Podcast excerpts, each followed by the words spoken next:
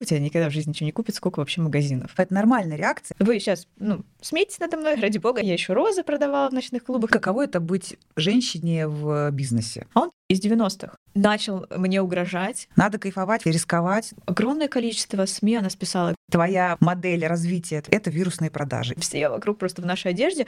Помоги мне, помоги мне, Настя. Была смешная, ну, смешная, немножко страшная история. Я просто убита, и вот я такая, хорошо, как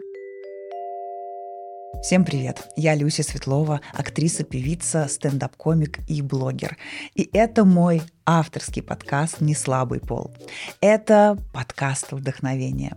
Мои прекрасные гости — это а, женщины талантливые, интересные, творческие, которые идут а, к своим целям, идут своим путем и не боятся ярко проявляться в этот мир. Сегодня в гостях моего подкаста а, невероятно стильная молодая бизнес-вумен, основатель модного бренда одежды Mi One и автор методики вирусной продажи. Итак, сегодня в гостях моего подкаста Настя Барышева. Настя, дорогая, привет. Привет, привет. Рада тебя видеть. А я-то какая. Да вообще. Наконец-то. Я сейчас расскажу коротенечко нашу с Настей историю. А, значит, в прошлом году а, мы с Настей были участниками одного а, курса, связанный с э, бизнес-мышлением, с правильно, да, фина, финансами, да, с, со всеми вот этими делами.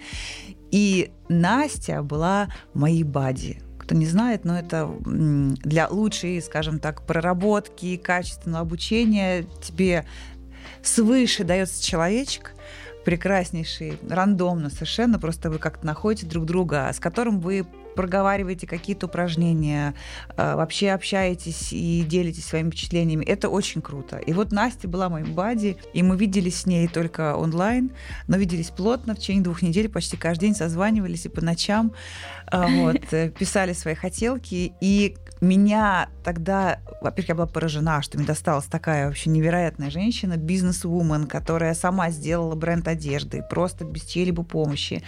И такая красавица, такая цельная. И, в общем, короче говоря, я очень хотела, чтобы ты пришла ко мне на подкаст, чтобы мы вообще все это обсудили вживую. Расскажи, пожалуйста, как как все началось? У тебя же свой бренд одежды. И, и вот многим кажется, что когда у кого-то что-то получается, особенно если ты женщина, давай, давай скажем, mm, будем да. называть своими именами, что она, в общем, что-то сделала, кто-то ей помог, вот, и вот так вот у нее получилось. Э, расскажи свою историю. У тебя же просто буквально вот история Золушки, трудяги, я не знаю, рассказывай. Сейчас я расскажу да, свою историю содержанки. Про всех своих богатых папиков, кто что там спонсировал. А, на самом деле, да, сейчас у меня бренд, бренду три года.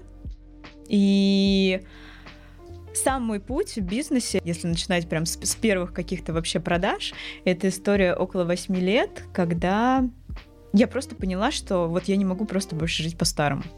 Я не из Москвы, я из Дмитрова, это Подмосковье, не, супер далеко, но это супер такой крошечный городок. Я обожаю Дмитров. У меня под Дмитровым дача, я там с четырех лет, каждое лето. А, я Дмитров точно, знаю, как точно. свои пять пальцев. Ну просто... вот, собственно, я оттуда, из этого чудесного крошечного города. И у меня просто была, наверное, лет с 14 идея, что а давайте будем продавать вещи. То есть я, я просто заказывала себе одежду раз там, не знаю, в, в полгода, когда мне выделяли на это какие-то средства, плюс я еще там подрабатывала а, с 12 лет, вот, и заказывала какую-то одежду во всяких китайских там магазинчиках, еще там в mm-hmm. ВКонтакте где-то, ну, короче. И я всех подначивала, чтобы мы что-то сделали. Никто не верил в эту историю, никто не хотел. Естественно, Классика. я ее отложила, да, в такой долгий ящик.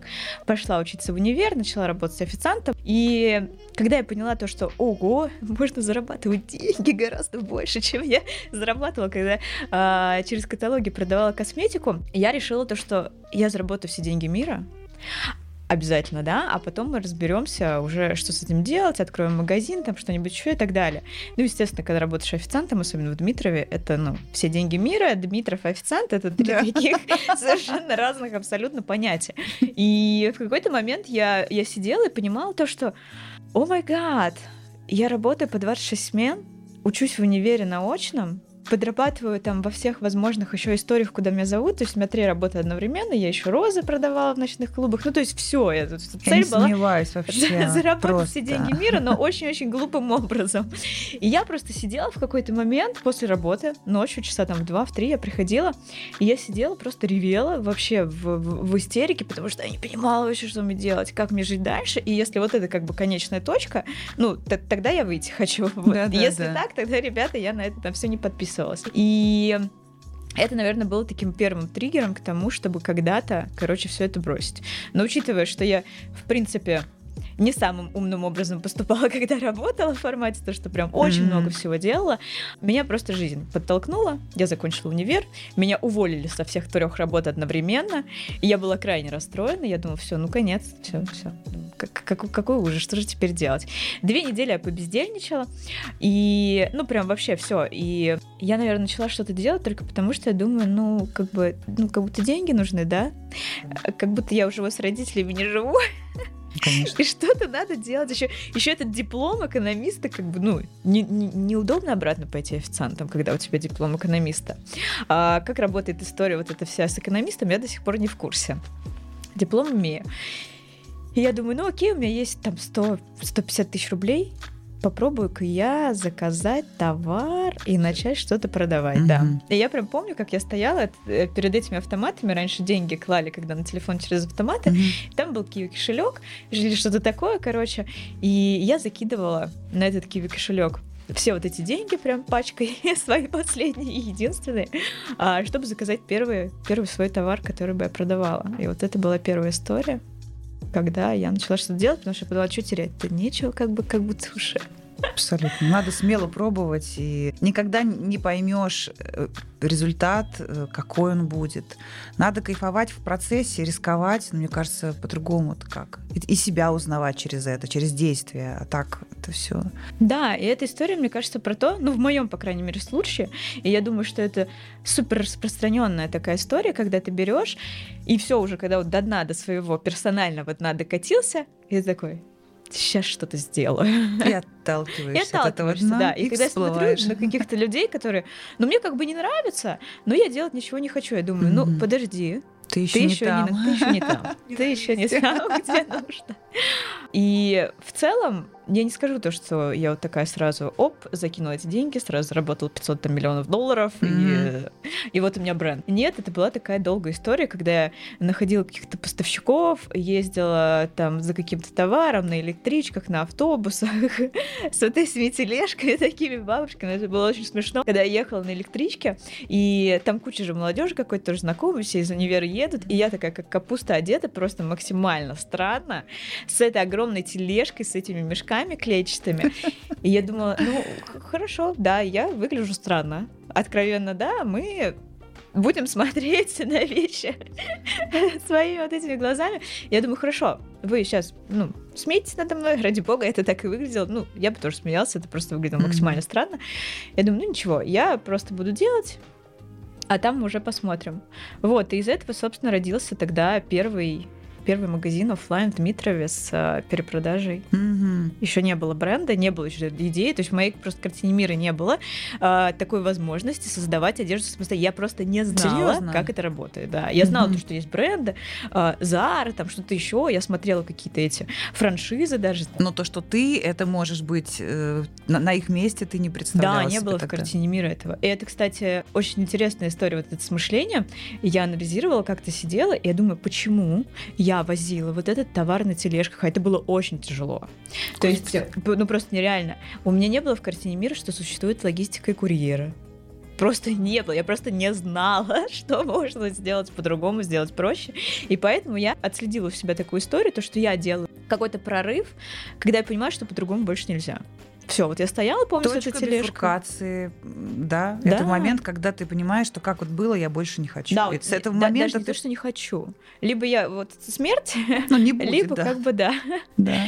И первый весь вот этот путь мой в бизнесе, так сказать, он был через такую историю, когда я понимала, что все, либо, ну, как бы, давайте заворачивать эту историю, либо куда-то что-то будем решать. Слушай, ну ты про мышление говоришь, но оно же не берется вот из ниоткуда и не берется вдруг там в 20 или в 14. Ты как будто ну, ты рождаешься вот с этой жилкой. Мне кажется, что предприниматель — это попросту человек, который что-то делает, блин, предпринимает, он создает. То есть человек, который эм, живет в каком-то смысле по своим правилам. И вот, мне кажется, вообще ты рождаешься с этим. Вот ты такая была всегда активная, э, предприимчивая, находчивая, не знаю, что-то придумывала. Ну, вряд ли же ты, не знаю, до этого момента лежала на печи, ничего не делала, ничего, а потом такая, буду я таскать тюки, понимаешь?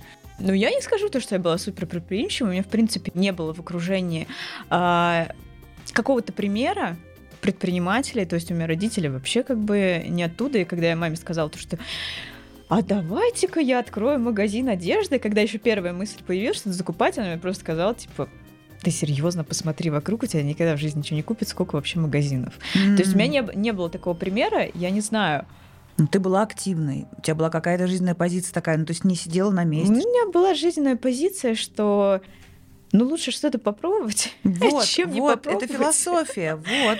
Это ключ. Так. Ну и я думаю, что в целом с мышлением у меня были как бы вопросики, но в моем конкретном случае повлияло, наверное, еще то, что я играла в шахматы. Полжизни я занималась профессиональными шахматами, такой немножечко... Вот это просто сейчас, это просто сейчас Вау, просто этот все вот это и вообще-то я гроссмейстер. Ну КМС, но тоже ничего. Да, это было, наверное, тоже такой точкой, которая все-таки заставляет тебя и жить в какой-то дисциплине определенной и рисковать и понимать, что как бы ну либо ты играешь сам, либо просто играют с тобой, а это не та история, которая ведет к чему-то хорошему. Дальше. Ты возила, возила, возила, возила. Как возникла идея создавать свое? И, и вот закупать ткани, искать швей. И вот то, на что отреагировала твоя мама, это нормальная реакция вообще на самом деле. Потому что очень многие хотят э, что-то шить. У меня вот подруга, она, значит, пробовала шить а, какие-то фартуки, какие-то платьюшки там и так далее. То есть это вроде как м, понятный алгоритм, то есть более понятный, чем как это сконструировать какой-нибудь космический аппарат. Ну, вроде понятно. Нужна ткань, значит, нужна кто, кто будет шить это, потом что, кто это примерит, что нормально, значит, все это сидит. И дальше ищем э, покупателей. Но ведь на самом деле вот в каждом из этих а, а, как, как сказать, эм, помоги мне, помоги мне, Настя. Я изо всех сил пытаюсь ментально. В каждом из этих э, процессов, да, вот и кажется, что вроде как все очень понятно и очевидно, сиди себе и шей. Но в каждом э, из этих процессов э, ты натыкаешься, когда начинаешь делать, на кучу-кучу моментов. Где покупать ткани, где как и что. Швеи, оказывается, все, значит, непонятно руки откуда. Либо все дорогие, либо... Ну, в общем, короче, это целая, целая история. Как ты с этим справлялась и как у тебя вот все это вот получилось? Да мне кажется, если честно, я отношусь к этому да в любом бизнесе есть, э, ну вот куда ни сунься, если ты начнешь вникать э, в суть дела, ты будешь понимать то, что, ну, как бы история такова и более никакова, что очень много всяких есть нюансов. У меня не было мыслей, честно говоря, на тот момент, что ой, а вдруг мы что-то швей, а вдруг мы производство не найдем, а ткани и так далее. У меня это такой как я называю это всегда, свои действия, какие-то такой ситуативный флекс, когда я думаю, а почему бы и нет. То есть, когда у меня были просто магазины, я на самом деле долго, я, я считаю то, что я долго шла к собственному бренду, потому что у меня около двух, наверное, или трех даже лет у меня был просто были несколько магазинов с перепродажей в моменте разные. И я про ту историю, что нужно просто тестировать разные. В какой-то момент я заработала на своем первом магазине там 10 свободных миллионов, я их так называю. Угу. Я не знала еще, что такое миллионы, поэтому для меня это была история, ого, а давайте попробуем что-то с ними сделать. Вот. И я начала открывать разные форматы магазинов, просто смотреть, а как работает, потому что я не умею шить, я не умею рисовать, я не шила куклам платья, и в школе на технологии я не знала, как вообще работает вот эта педаль на машинке, не понимала искренне, почему меня заставляют шить этот фартук, и вообще, когда мне может это пригодиться, и, ну, у меня такой, скорее, больше, да, предприниматель все-таки. Вот, и я просто начала тестить, смотреть, а по какой системе я смогу быстрее расти именно с точки зрения какой-то медийности, узнаваемости, потому что у меня, наверное, был такой внутренний не знаю, эго мое, наверное, мной двигает, mm-hmm, то, что я mm-hmm. хочу, чтобы вот на нас смотрели, о нас говорили, и это первично. Ну, то есть, если бы мне сказали, а тебя знает весь мир, или у тебя там, не знаю, 250 магазинов по всему миру, о которых как бы никто не знает, но все хорошо, у вас идет зарабатывать денег, я бы выбрала просто, чтобы меня знает весь мир, mm-hmm. и мы делаем какие-то интересные истории. Для меня даже бренд это не какая-то конечная история, поэтому мне, ну, неинтересно, ну, окей, ткани, ткани, как Ты бы как швеи, бренд. швеи. Вот это, да, тебе интересно? Мне интересно бренд. бренд именно в формате то, что вот эта одежда, это не конечная история. Мгм. То есть я хочу, чтобы это была такая группа разных проектов в зависимости от того, вот насколько я трансформируюсь как личность, Мгм. и туда что-то добавляется. То есть сейчас там я развиваю свой личный бренд, занимаюсь там каким-то обучением, и для меня это тоже эксперимент, не в формате то, что я тестирую что-то на своих учениках, а в формате то, что я тестирую форматы, которые можно внедрять в бизнес развиваться по-другому. Потому что я считаю, что есть супер ограниченный на самом деле кусочек времени у всех. Кто-то это не замечает, я прекрасно это замечаю. Я когда открывала первые магазины, хотела, точнее, открыть свой самый первый магазин, а, у меня тогда заболел папа. Это серьезная история была. Нам сказали, то, что ну вот все, максимум полгода. И на том моменте я поняла то, что вот, вот так, что ли, все, все в жизни бывает. Это был для меня такой первый момент, когда я поняла, что реально есть супер ограниченный кусочек, в который ты можешь что-то сделать. И вот эти полгода, когда я рефлексировала, то есть я, я не стала открывать тогда магазин, я решила провести время с ним, и то есть я вместе проживала вот эту вот историю, когда ты понимаешь, что все полгода, и как бы, а что дальше? И я видела, как он действует, что он делает, и поняла то, что, ну, как бы я должна максимально быстро сделать то, что я хочу. И кто знает, и что будет завтра, Мгм. в конце концов. Вот. Поэтому какие-то мелочи в формате, а где взять ткани, а вдруг швеи криворукие, ну, как бы окей. Я, я, я тоже не все умею. Интересно. Вообще история с тем, чтобы тестировать гипотезы, она обалденная. И когда я а, вот тоже рассказываю в рамках моего курса «Видеомания» ученикам по поводу того, какие видео снимать, меня спрашивают часто, даже там в директ кто-то пишет, а какую мне выбрать стратегию?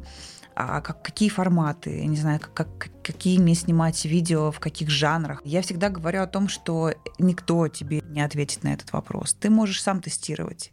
Бери какие-то короткие спринты и тестируй. Вот есть гипотеза такая. Ты протестировал, а в моменте, пока тестируешь, ничего сильно не меняй, вот ты вот сжал булки и закончи тест. Иначе это будет ерунда, если ты будешь сейчас справа-влево. Все там условно там две недели, три недели у тебя спринт, четыре сколько ты готов. Потом дальше спокойно, с холодным носом ты смотришь результат. Если тебе хочется дальше двигаться, ты просто подкручиваешь что-то и идешь дальше. Либо ты такой, не получилось, офигенная информация, супер вообще, классно, я попробую другое что-то, и тестируешь. И вот такими тестами, только такими тестами, ты можешь вообще найти какое-то дело в своей жизни. Ладно, там формат этого рилса, чтобы он был здоров, но именно какие-то более глобальные вещи. Но только так, мне кажется. Иначе, ну, бессмысленно ждать, что кто-то за тебя это все сделает. Поэтому, да, действительно, все очень, очень быстро летит время. И нет никаких э, готовых решений, никаких готовых ответов, ничего. Просто рискуем с улыбкой и, мне кажется, в легкости. Вот я чувствую, что у тебя путь, он в радость. То есть результат — это и путь тоже в каком-то смысле. Это кайф и интересно, что дальше, как приключение какое-то. Для меня это кайф как раз в формате того, то, что трансформация через это происходит. Мгм. Вот от девочки в картине мира, которой не было даже курьера, там какой-то логистики и какого-то упрощения жизни, прийти в ту точку, в которую я, это только через а, истории, которые в бизнесе происходили. А как по-другому? Вот если бы меня спросили, давай уберем все, сделаем все гладко и поставим тебя в эту точку, я бы, конечно, сказала бы нет. Потому Мгм. что в этой точке я бы действовала как та девочка, которая очень странно мыслит и хочет заработать все деньги, работая официантом по 26 смен и вообще не видя вокруг жизни. И я тоже анализирую вот эту историю с тем, как люди там подходят к гипотезам, что-то делают, не делают. Есть готовые решения. Работают готовые решения только до поры до времени. То есть можно, пожалуйста, взять какой-то шаблон, по нему пройтись, а потом оказаться в точке, когда ты сидишь и а, такой, а куда я иду вообще, а кто я? А дальше что делать? И я очень много общаюсь с разными людьми, и у меня часто просто такой запрос, давай, расскажи нам, что-то надо сделать, что-то как-то куда-то. И я говорю, а куда вообще вы идете? Mm-hmm. Вы вообще сами понимаете, зачем? А что? И какое состояние? И очень многие, я заметила, что боятся вот этих тестов и гипотез как раз-таки потому, что они боятся потерять то, что они имеют, mm-hmm. а именно, что о них э, окружение как-то скажет не так, кто-то будет над ними смеяться, кто-то откажется, какие-то друзья потеряются, подписчики отпишутся, будет хейт и так далее, и так далее. И боясь потерять вот эту вот сомнительного характера точку А, не проявляются и не тестируют, потому что тест это всегда что-то, ну, не, не, не шаблонное. Сто процентов. Uh, у тебя очень яркий бренд и яркая одежда uh, для, в общем-то, таких раскрепощенных, чувствующих свою яркость женщин, и в том числе подчеркивающую и усиливающую да, эту сексуальность. И я знаю, что твоя вот сейчас модель развития твоего бизнеса – это вирусные продажи. И ты сейчас прям вот э, не просто даже сама применяешь, но и учишь этому, и рассказываешь. Э, расскажи, пожалуйста, подробнее об этом. Я узнала и увидела э, вот эту историю с вирусными продажами, например, курток. Это был первый ваш такой перформанс или еще какие-то у тебя были до этого опыта? Как ты пришла вообще к этому? Да, это тоже интересная история. А, ну, прям конкретно с куртками, я расскажу об этом, я думаю, сейчас через еще предложение. Это была, наверное, именно такого характера первая история. До этого, как все возникло, мы просто создаем продукты в бренде. Да я там сейчас являюсь единственным дизайнером, но я вообще не дизайнер, как я сказала, шить там рисовать я не умею. И я просто понимаю, что для того, чтобы хорошо что-то продавалось, нужно закрывать, ну, естественно, потребности да, людей и продавать то, что они уже хотят купить. И упаковывать это, соответственно, а, в свою аутентичность какую-то. То есть у меня изначально, когда я создавала бренд, ну, конечно, не с первых дней жизни это получилось, это тоже мои трансформации личные, внутренние, меня как личности, потому что я как бы интроверт и такой достаточно скромный человек, да чего ладно, не скажешь да по нашему бренду. Да, все очень удивляются, а я как бы на самом деле, то есть это для меня прокачка, бренд, это э, вот как бы мы вместе такие пытаемся стать теми, какими мы мечтали там с детства, mm-hmm. например. Вот, и я создавала продукты, а, которые запоминались, которые у нас выбирали сразу артисты какие-то на свои концерты, там блогеры, инфлюенсеры. То есть это та одежда, которая привлекает внимание. И у нас даже какое-то время был такой, так сказать, слоган, я не знаю, из двух слов «Смотри на меня». Интересно. Смотри на меня, потому что это как раз отражало а, продукт, который я создаю, потому что когда наш клиент надевает нашу одежду, он Невозможно привлекает очень смотреть, много внимания. Да? да. И мне всегда хотелось быть таким человеком, на которого бы смотрели, и, соответственно, это и легло в основу бренда. И вся вот эта история с вирусными продажами, она как раз-таки возникла из вот этого желания «смотри на меня», «посмотри на меня», да, вот так, и с продуктов, которые бы запоминались. Mm-hmm. То есть у нас большая часть продуктов в нашем бренде не только продаются, они делают работу маркетинга. Я люблю оптимизировать, так. мне нужно, чтобы все делали все, умели все. У меня также работает команда, также работаю я, как можно заметить. И продукт, соответственно, у меня такой же. То есть, соответственно, я создаю тот продукт, который сам по себе начинает э, рекламировать наш бренд. Mm. Где-то мелькаю у кого-то в сторис, на каких-то там вечеринках, в каком-то инфополе, в любом, офлайн или онлайн, где угодно. И, соответственно, мы экономим на маркетинге, клиент у нас становится дешевле. И я вывела из этого такую методику вирусных продаж, когда ты создаешь определенные продукты, которые работают у тебя на определенной работе, кроме того, чтобы просто продаваться. Офигенно. Вот. То есть у нас есть продукты, которые мы очень хорошо продаем, и вот они работают еще как маркетинг, а есть продукты, такие как куртка, чтобы было понятно, это огромная такая куртка, прям супер нестандартного размера, гигантская, я бы даже сказала.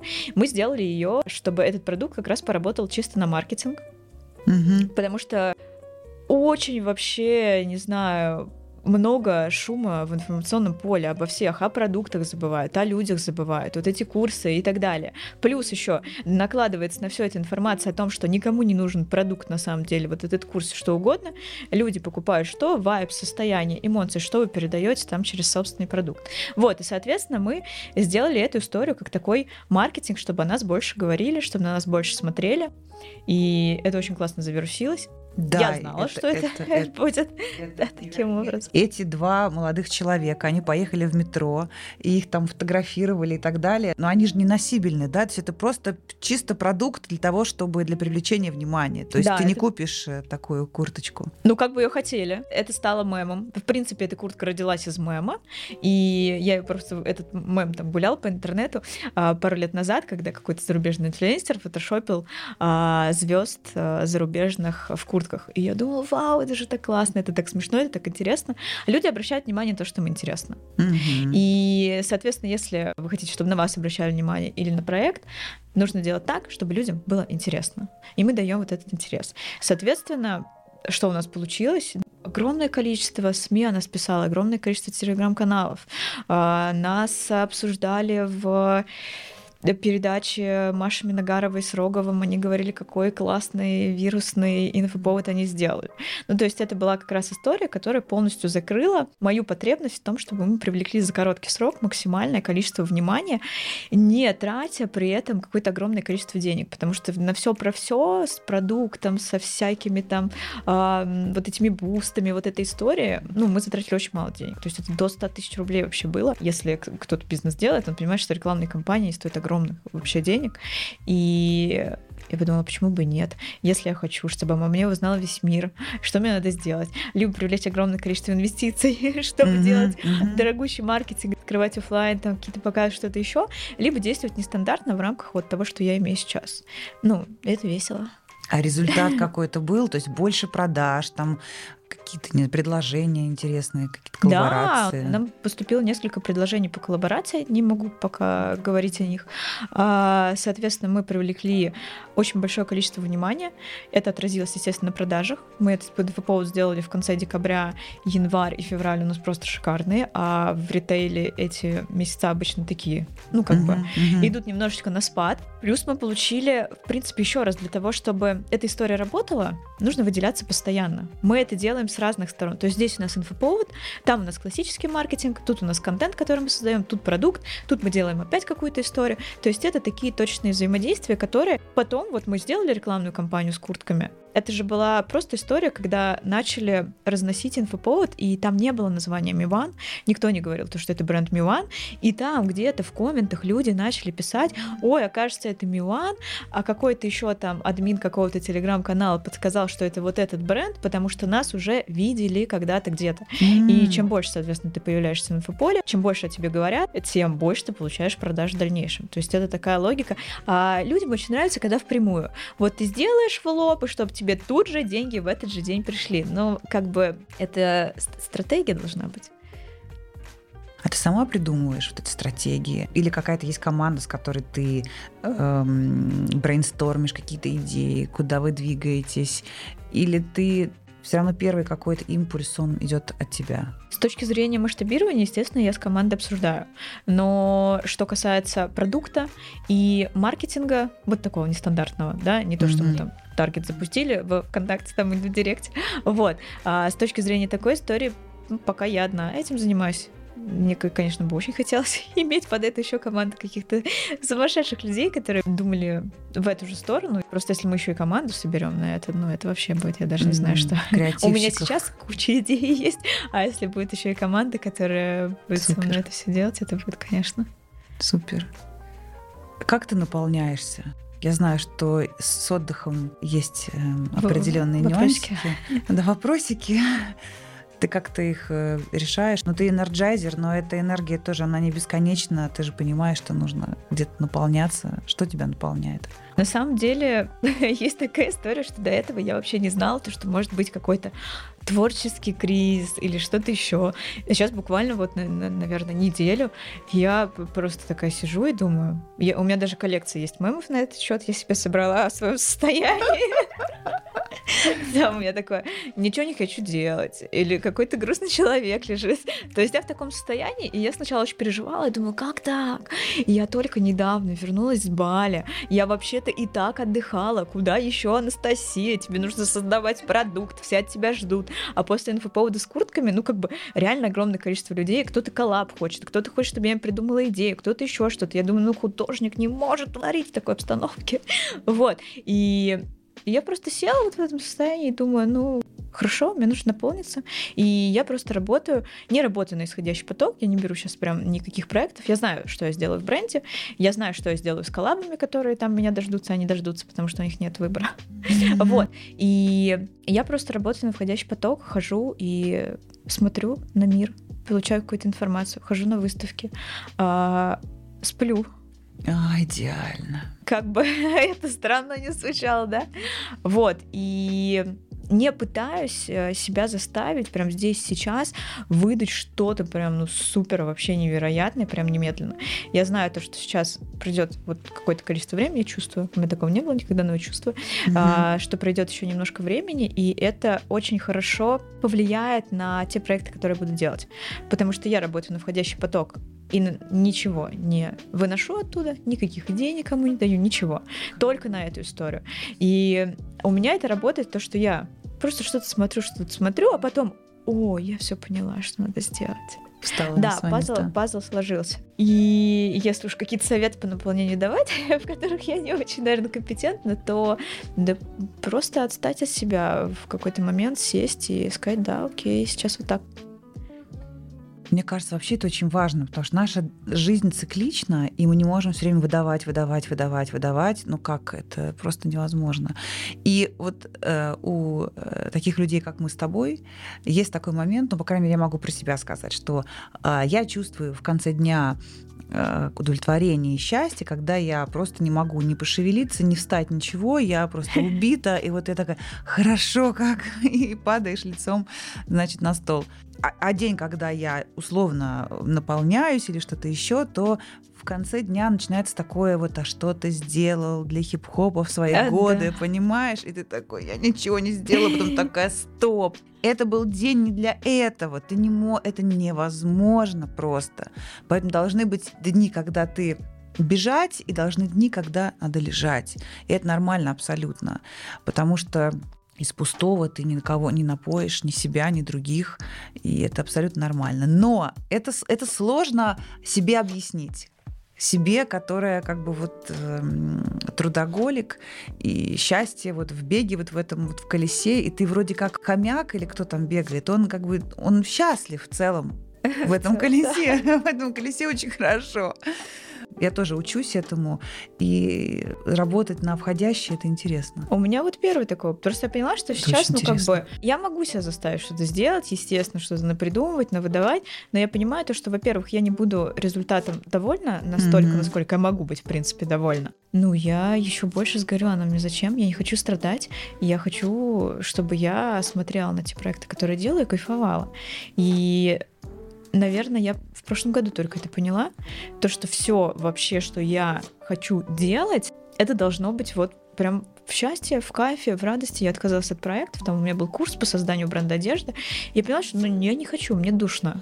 Я хочу mm-hmm. творить, я хочу какие-то отлетевшие идеи придумывать, тестировать, чтобы это было странно, чтобы это было непонятно, и, возможно, это сработало. Ну, и я говорю, все, я не хочу. Сколько бы мне денег это не приносило, не хочу, мне неинтересно, мне скучно, и я хочу по-другому. И все, я прикрыла эту лавочку, начала заниматься новым. И в этот момент я поняла, а я там тоже сгорела. Сгорела на той mm-hmm. истории, то, что я делала, то, что уже меня не зажигает, не хочется. И как-то противоречит вот этой моей философии что надо делать нестандартно, что надо как-то по-другому, там творить, что-то пробовать.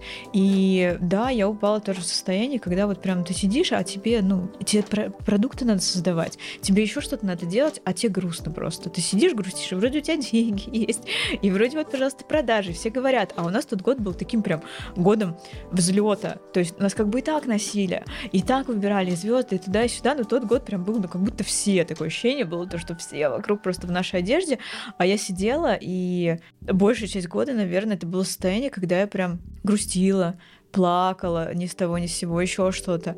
И сейчас я думаю, ну все, не хочу так больше. Да. Я буду делать только из радости, если мне нужно время, чтобы я просто посидела без идей и сказала всем то, что я не хочу.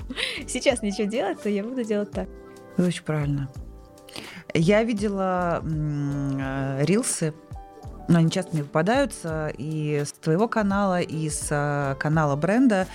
Я же правильно понимаю, что а, когда у нас прикрылся таргет, вашим новым таргетом и вашим новым источником завоевывания новой аудитории это стали видео, в том числе и с тобой, достаточно такие тоже вау, и в метро, и на улице, и просто среди удивленных прохожих и так далее. И это то, что конкретно в запрещенной соцсети нашей любимые позволяет вам продолжать еще даже круче вируситься и привлекать новых, э, новых клиентов. Да, я еще и с таргетом э, жила с этой историей, то, что нас очень хорошо продвигал контент.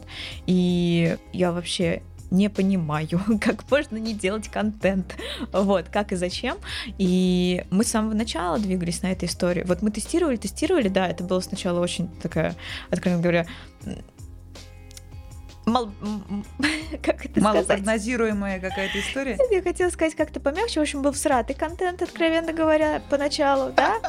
А, да, да, это было, я это не скрываю. Но мы тестировали, мы смотрели, а что лучше? И в итоге мы пришли к контенту, который нас, а, отстраивает от конкурентов, б, приносит нам подписчиков, заявки, деньги и все блага вообще мира. И восхищенных вот этих людей, которые говорят, да, вау, господи, я когда-то увидел там какой-то ваш рилс, там какой-то какую-то вашу фотографию, и под подписался, посмотрел, купил, да вы так классно делаете, спасибо, нам говорят спасибо за то, что вы делаете так, потому что приятно смотреть. Mm-hmm. Ну, зачем быть каталогом там чего-то, если люди приходят вот в запрещенную социальную сеть явно не для того, чтобы смотреть скучный каталог. Точно.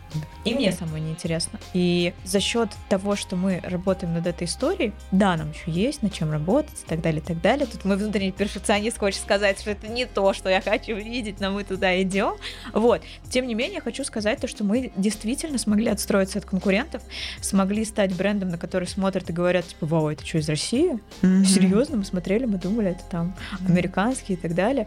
И там сравнивают нас с Баленсиагой, а у меня такая была, ну... Да, это, это есть, есть, есть и что-то, да. Спасибо, все. И все, я даже насытилась вот этим периодом, что нас сравнивают с Баленсиагой. Я думаю, ну сейчас скоро Баленсиагу будут сравнивать с нами. То есть теперь уже следующий шаг, мы идем туда. И это, конечно, приятно. И все, что нужно сделать, это просто, ну, сделать контент.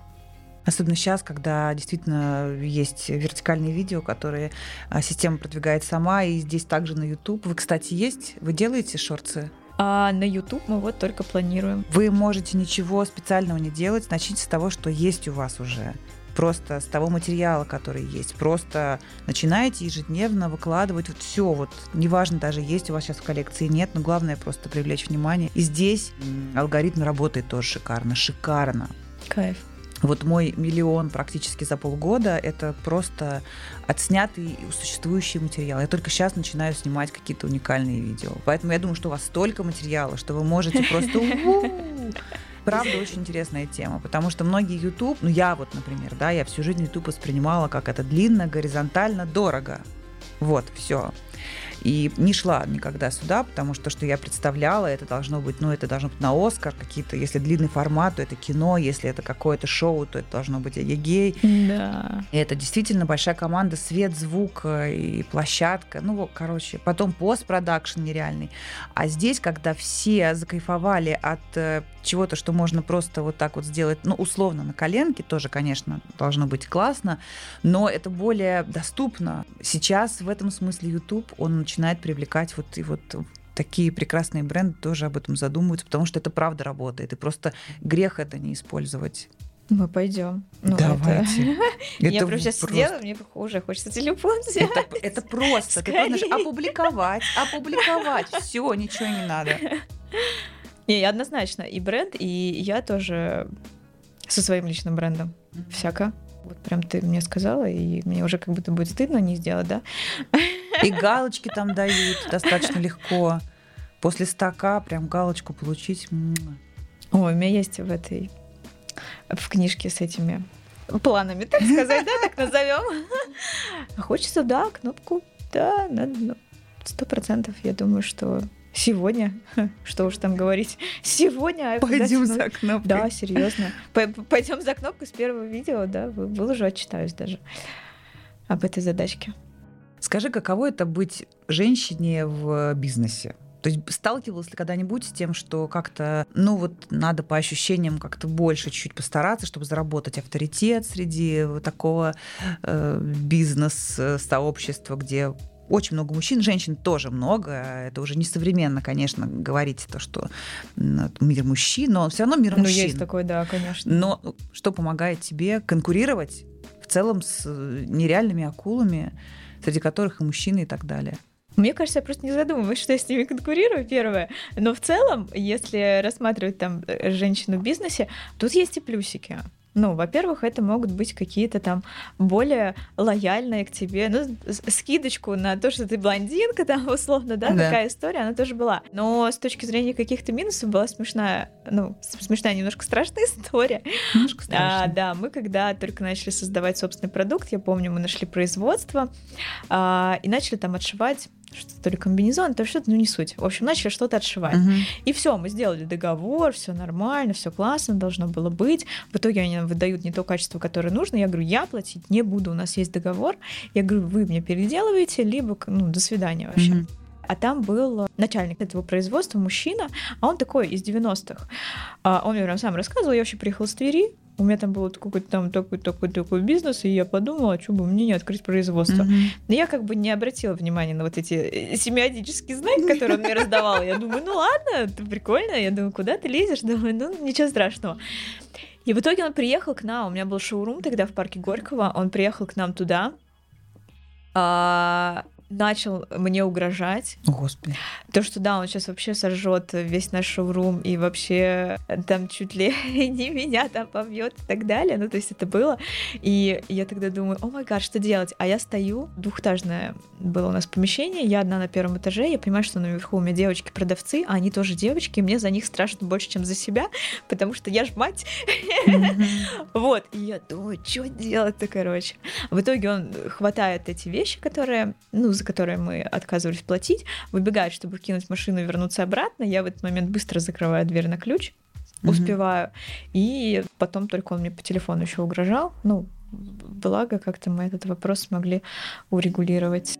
Но интересный был опыт, что я могу сказать, такое тоже бывает.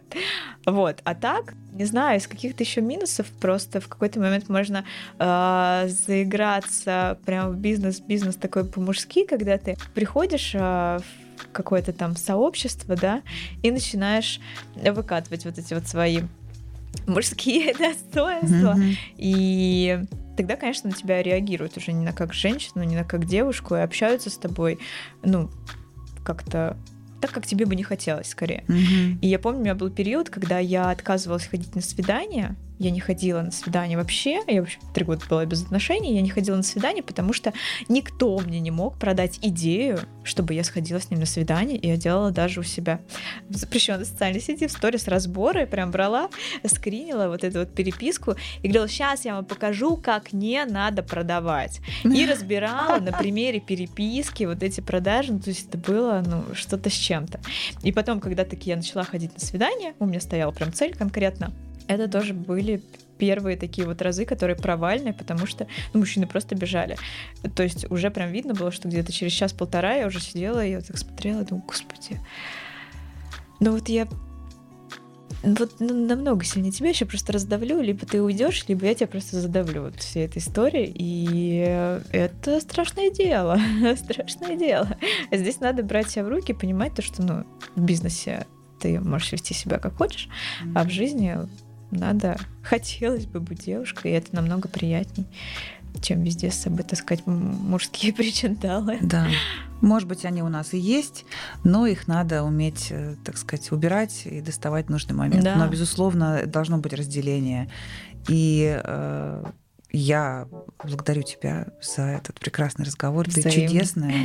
Ты просто прекрасная, и наблюдать за ростом твоего бренда и за ростом твоего личного бренда, то, о чем ты сказала, это просто одно удовольствие. Я желаю, чтобы все росло, и чтобы новые идеи не иссякали, а, и чтобы было прям, прям в кайф и в легкости, как, как ты этого хочешь. Да, вот прям аминь. Взаимно. Да, да будешь так.